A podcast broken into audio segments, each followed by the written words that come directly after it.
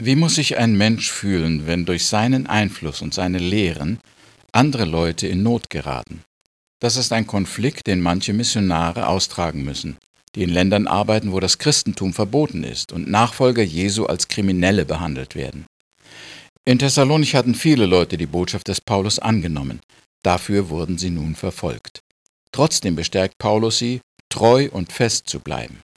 Wir lesen aus dem zweiten Thessalonicher Brief Kapitel 1 ab Vers 1 aus der Guten Nachricht Bibel.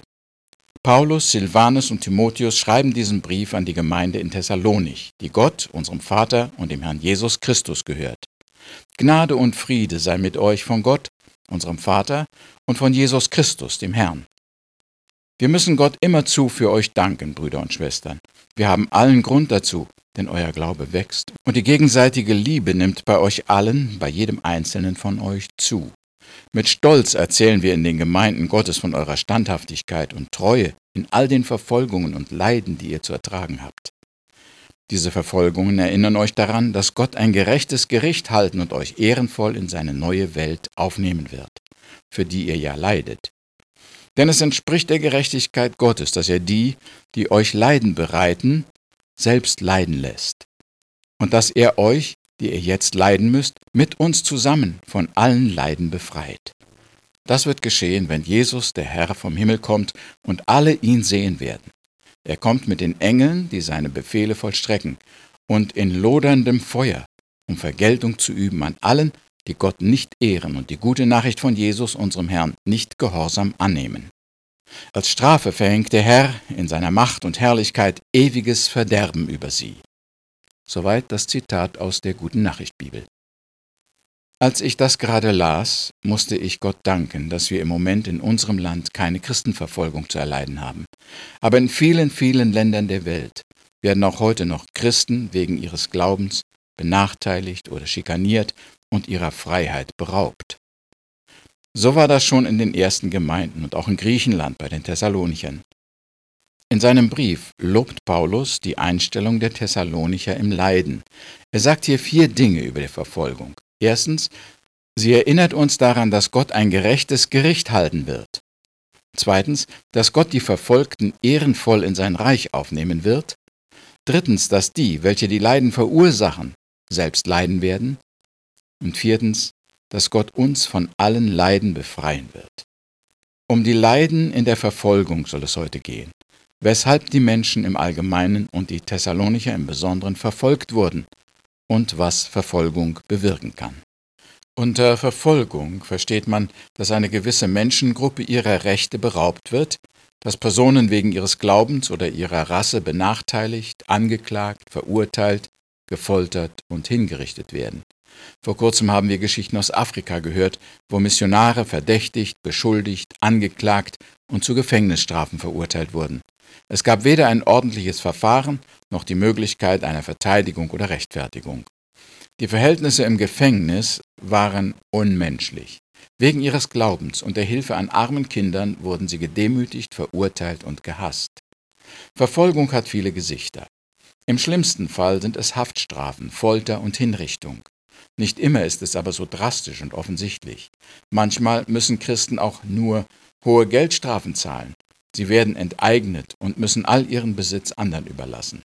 Oft bestehen die Maßnahmen auch daran, die betreffenden Leute immer wieder vor Gericht zu zitieren, ihnen Strafen und harte Konsequenzen anzudrohen. Der Druck wird auch gerne über die Angehörigen ausgeübt. Also nicht die unerwünschte Person wird gequält, sondern eines ihrer Kinder, ein anderer lieber Angehöriger. Aus Ostdeutschland haben wir gehört, wie Christen auf verschiedenen Gebieten benachteiligt wurden, wie sie vom Studium ausgeschlossen waren oder ihre Berufe nicht frei wählen konnten. Offiziell waren es keine Christenverfolgungen, und doch wurde im Verborgenen ein ständiger Druck ausgeübt. Zu Strafen gegenüber Andersdenkenden gehören auch Ablehnung, Ausgrenzung, Spott und Verhöhnung. Einesteils können wir sagen, dass es in Europa keine Christenverfolgungen gibt. Andererseits wird aber doch Druck auf Menschen ausgeübt, die an Gott und die Bibel glauben.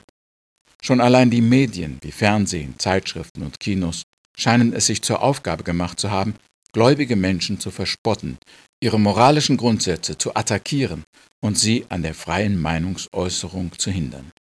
Auch in Schulen und Universitäten ist oft eine antichristliche Einstellung und Beeinflussung zu sehen. Da ist das nicht leicht, seinen Glauben zu bewahren und standhaft zu bleiben. Verfolgung erleiden weltweit sehr viele Christen. Aber ungerechte Behandlung, Vertreibung und Ausrottung widerfahren nicht nur den Christen. Es gibt auch viele andere Gruppen, die den Hass, die Ablehnung und Gewalt der Autoritäten oder Mitmenschen erdulden müssen. Ein sehr drastisches Beispiel dazu sind die Judenverfolgungen zu allen Zeiten und besonders zur Zeit des Dritten Reiches in Deutschland. Hier wurden Menschen gejagt und misshandelt, weil sie einer bestimmten Volksgruppe, einer Rasse angehörten. Es ging da weniger um ihre Glaubensgrundsätze oder politischen Überzeugungen, als vielmehr um etwas, wofür sie gar nichts konnten. Es gab keine Möglichkeit für sie, sich der Verfolgung zu entziehen. Christen werden noch manchmal vor die Wahl gestellt, ihrem Gott abzusagen oder getötet zu werden. Aber jemand, der zu einer bestimmten Rasse gehört oder eine andere Hautfarbe hat als die übrigen, der hat keine Wahl. Juden wurden wegen ihrer Abstammung verfolgt. Aber auch die Ureinwohner Nord- oder Südamerikas wurden vertrieben und ausgerottet. Auch die Farbigen in Südafrika wurden oft von den Weißen ausgegrenzt und benachteiligt. Und manchmal sind es auch Volksgruppen oder Stämme im eigenen Land, die sich bekriegen, verfolgen und töten, wie wir es in Ruanda erlebt haben. Sehr viel Ablehnung und Kampf in der Welt hat mit Rassen- und Kulturunterschieden zu tun. Minderheiten, ob religiöser, politischer oder kultureller Art, haben es oft in ihrem eigenen Land nicht leicht. Ich will nicht sagen, dass heute die vielen Ausländer, die in Deutschland und anderen europäischen Ländern Aufnahme gefunden haben, verfolgt werden. Und doch haben sie oft wegen ihres Glaubens, ihrer Gebräuche und Traditionen mit Ablehnung, Verdächtigungen und Benachteiligungen zu kämpfen. Verfolgungen gibt es auch immer wieder wegen politischer Überzeugungen. Viele Menschen mussten aus totalitär regierten Ländern fliehen, nur weil sie anderer Meinung waren als die politischen Führer. Andere sind in Straflager, in die Verbannung oder in Anstalten gesteckt worden, weil sie es wagten, sich kritisch über ihre Autoritäten zu äußern. Nun muss man aber auch zugeben, dass es manchmal nicht so leicht ist, die Motivation oder Absichten von religiösen oder politischen Bewegungen zu durchschauen. Wir können nicht jede Einschränkung oder polizeiliche Aktion als Verfolgung bezeichnen. Freilich wollen sich manche zweifelhafte Organisationen oder Verbrecherbanden als Opfer von Verfolgungen darstellen. Sie wollen sich vielleicht Freiheiten erzwingen, die ihnen nicht zustehen. Andererseits liegen aber auch freie Meinungsäußerung und Religionsfreiheit oft sehr nahe an Widerstand, Aufruhr und Rebellion. In der Apostelgeschichte Kapitel 4 wird uns ein solches Beispiel berichtet. Es heißt da in Vers 18, die Autoritäten verboten ihnen streng die Botschaft von Jesus noch weiter in der Öffentlichkeit zu verbreiten.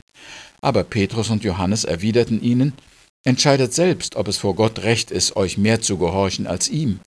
Wir können nicht verschweigen, was wir gesehen und gehört haben. Das war eindeutiger Ungehorsam, Auflehnung gegen das Gebot.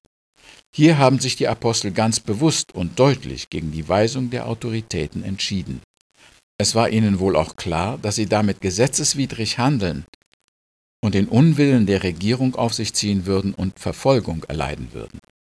Sie hatten aber die Befriedigung, dass sie Gottes Willen ausführten. Manche Verfolgungswellen, die einen politischen oder zivilen Anstrich haben, sind in Wirklichkeit aber auch Christenverfolgungen. Da werden den Jüngern Jesu irgendwelche nebensächlichen oder kleinlichen Übertretungen vorgeworfen mit der Absicht, sie aus der Gesellschaft zu entfernen. Im Grunde steht aber der Hass gegen Gottes Botschaft, Angebot und Ansprüche dahinter. Das war sicher auch in Thessalonik der Fall, denn in der Apostelgeschichte wird uns im Kapitel 17 über die eigentlichen Gründe der Verfolgung berichtet. Da heißt es in Vers 5, da wurden die Juden von Eifersucht gepackt. Sie holten sich ein paar Männer, die auf dem Markt herumlungerten und zu allem fähig waren, brachten mit ihrer Hilfe einen Volksauflauf zustande. Mit der Volksmenge zogen sie vor das Haus Jasons und wollten Paulus und Silas herausholen. Als sie die beiden dort nicht fanden, schleppten sie Jason und einige andere Brüder vor die Stadtobersten und riefen, die Leute, die in der ganzen Welt Unruhe stiften, sind in unsere Stadt gekommen. Allesamt verletzen sie die Gesetze des Kaisers und behaupten, ein anderer sei König, nämlich Jesus. Hier wird den Christen etwas vorgeworfen, was zumindest stark übertrieben und aufgebauscht war. Das Problem waren nicht die Christen, sondern die eifersüchtigen Juden. Manchmal also werden Christen nicht direkt wegen ihres Glaubens, sondern wegen angeblicher Gesetzesübertretungen verfolgt.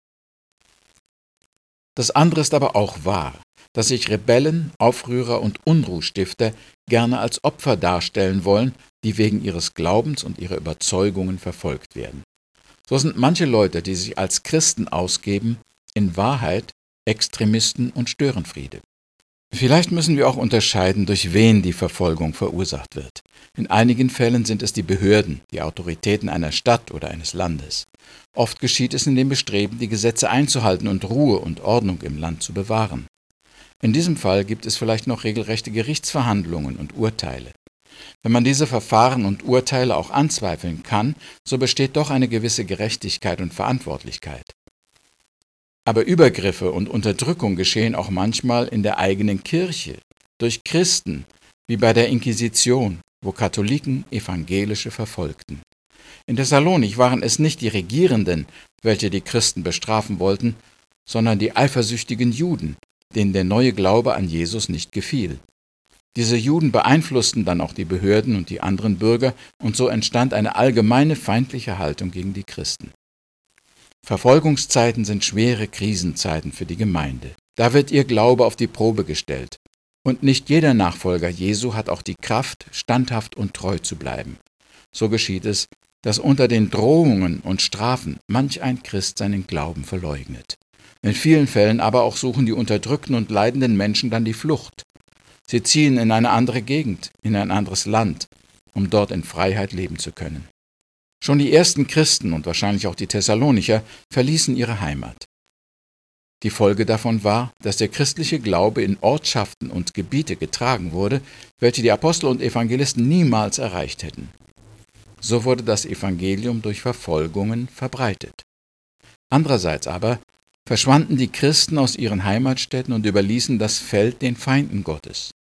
Das ist wohl auch in Nordafrika, im Nahen Orient und manchen anderen Gebieten geschehen, wo wir heute keine christlichen Gemeinden mehr finden. Früher gab es dort blühende Gemeinden, aber die Zeugen Jesu wurden vertrieben, verbannt, eingesperrt und getötet, bis aller christlicher Glaube ausgerottet war. Noch heute ist es sehr schwer, als Missionar oder Christ in solche Länder zu gelangen. Andererseits muss man aber auch sagen, dass Christenverfolgungen zu einem Aufblühen und Wachstum der Gemeinde führen können. Deshalb sagt man, das Blut der Märtyrer ist der Same der Gemeinde. Ich glaube, in China können wir das heute deutlich sehen. Wo die Christen früher hart verfolgt wurden, entstehen jetzt mehr Gemeinden als sonst irgendwo auf der Welt.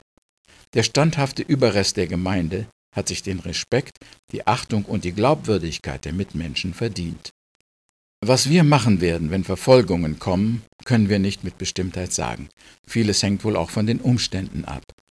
Auf jeden Fall wollen wir uns heute schon fest vornehmen, unseren Glauben zu bewahren und Leiden zu erdulden in dem Bewusstsein, dass Gott ein gerechtes Gericht halten wird, dass er die Verfolgten ehrenvoll in sein Reich aufnehmen wird, dass die, welche die Leiden verursachen, selbst leiden werden und dass der Herr uns von allen Leiden befreien wird.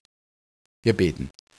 Herr, an dieser Stelle wollen wir dir danken für die Freiheit, in der wir unseren Glauben ausleben dürfen.